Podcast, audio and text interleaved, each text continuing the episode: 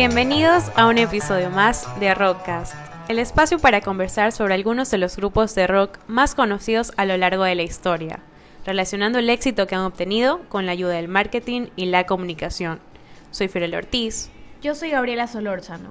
Acompáñanos todos los domingos de cada semana con temas diferentes sobre las bandas de rock y su relación con el marketing que seguro te van a interesar.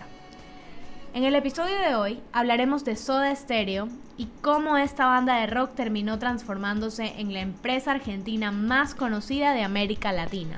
Como ya lo hemos venido hablando en capítulos anteriores, una banda de rock es una organización de músicos, una fantasía, un proyecto de vida y también una marca registrada. Hay marcas que consolidan una identidad y perduran en el tiempo, atrayendo nuevos consumidores, como Kiss o ACDC, y hay otras con una vida útil corta. No hay fórmulas en sí que garanticen resultados. Nadie puede garantizar un resultado. Pueden escribirse miles de papers de neurociencia en pos de descifrar qué tiene que tener una canción para conquistar multitudes, pero es inútil ya que todo se define en una boca de lobo, el misterio de la conexión emocional. Claro, Gaby. Con un catálogo conciso, se convirtió en una banda que vive renovando su público, transfiriendo su legado de generación en generación. Y es que había algo en la información genética de Soda, una vocación rupturista alimentada por el contexto social y político que venía a cambiar las reglas de un movimiento históricamente solemne respecto de su posición en el mercado. Antes de continuar hablando de esta increíble banda, escuchemos esta canción.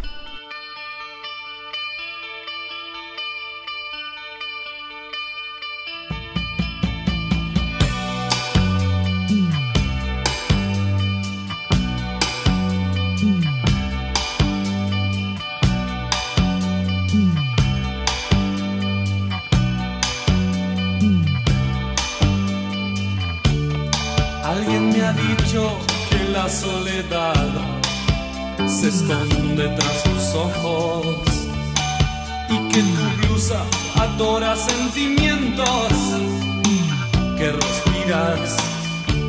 Tienes que comprender que no puse tus miedos donde están guardados y que no podré quitártelos si al hacerlo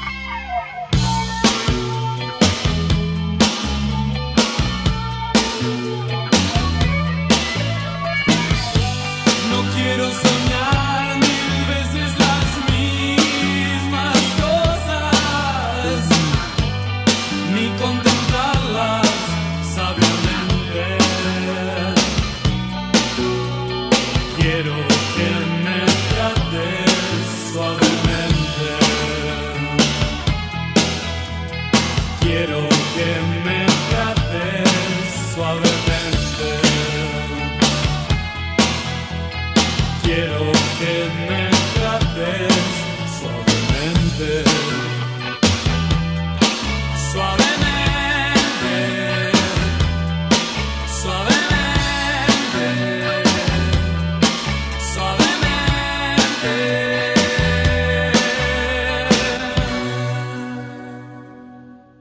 Definitivamente es una de sus mejores canciones. Lo primero que diferencia a Soda, por supuesto, fue la música.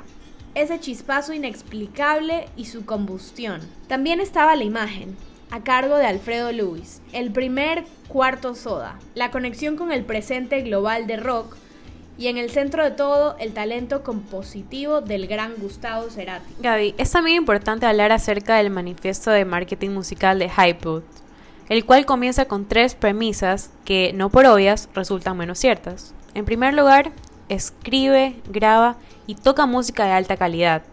En segundo lugar, sigue haciendo todo solamente en alta calidad. Y en tercer lugar, sé tu máximo crítico y tu máximo promotor, Casi una década más tarde, Soda aplica en América Latina este tipo de planes de expansión que podrían ser la envidia de cualquier empresa con aspiraciones regionales. Y lo mejor de todo es que lograron hacerlo sin descuidar la calidad del producto la música y la imagen. Después de haber alcanzado una cumbre creativa con Canción Animal, 1990, Soda siguió reinventándose en sintonía con la época, observando con atención a la vanguardia y procurando mantenerse un paso adelante del mainstream. De hecho, la banda se encaminó hacia su crisis interna final, manteniendo el foco en el producto. Y es que Gaby, muy pocas bandas con un desgaste interno tan profundo podrían haber hecho una gira de despedida tan sólida como la de 1997, que incluyó un eslogan para la prosperidad, el Gracias Totales de Cerati. A continuación, escuchemos esta versión de en vivo de De Música Ligera. Tengo una buena canción para cantar, a ver. Ella durmió al calor de las masas desperté queriendo soñarla. La palabra de ustedes. Algún tiempo atrás pensé en escribir que nunca soñé.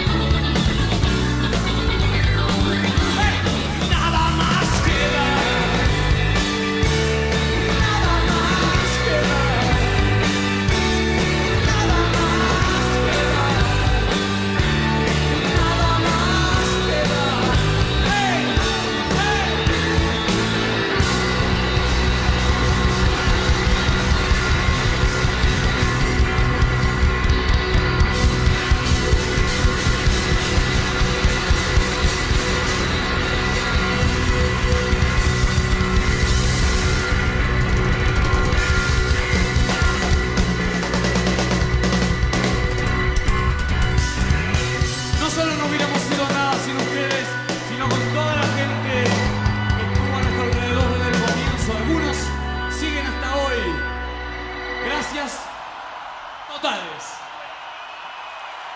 Un clásico. Muchos decían que la banda estaba rota, pero la marca en sí seguía viva. Y una década más tarde se concretó la gira de regreso Me Verás Volver en alianza con una marca de celulares. El grupo siempre usó los cambios de época a su favor. Con un total de un millón de espectadores, el resultado superó los pronósticos. Y es que Soda Stereo es un caso de masividad y vigencia que parece difícil repetir en este siglo de segmentación. Más allá de las razones de contexto, la suerte y el factor magia siempre presente en la música. Soda ensayó durante toda su carrera todos los días, inclusive sábados y domingos. Salían y, sin importar la hora a la que volvieran, ya sea a las 3 de la tarde, 3 de la mañana, tenían que estar en la sala. Esto también marcó una forma y habla de la pasión que tenían, las ganas de hacer las cosas bien. Soda Stereo fue, ante todo, una banda que nunca se defraudó a sí misma y eso siempre estuvo presente. Siempre hicieron lo que quisieron para satisfacer tanto sus deseos artísticos como los de sus fans. Muchas gracias a todos por escucharnos una semana más. Recuerden seguirnos en nuestra página de Instagram, rockcast Nos vemos el siguiente domingo con más información. Los dejamos con esta canción para que termine excelente su domingo. Nos vemos. Gracias.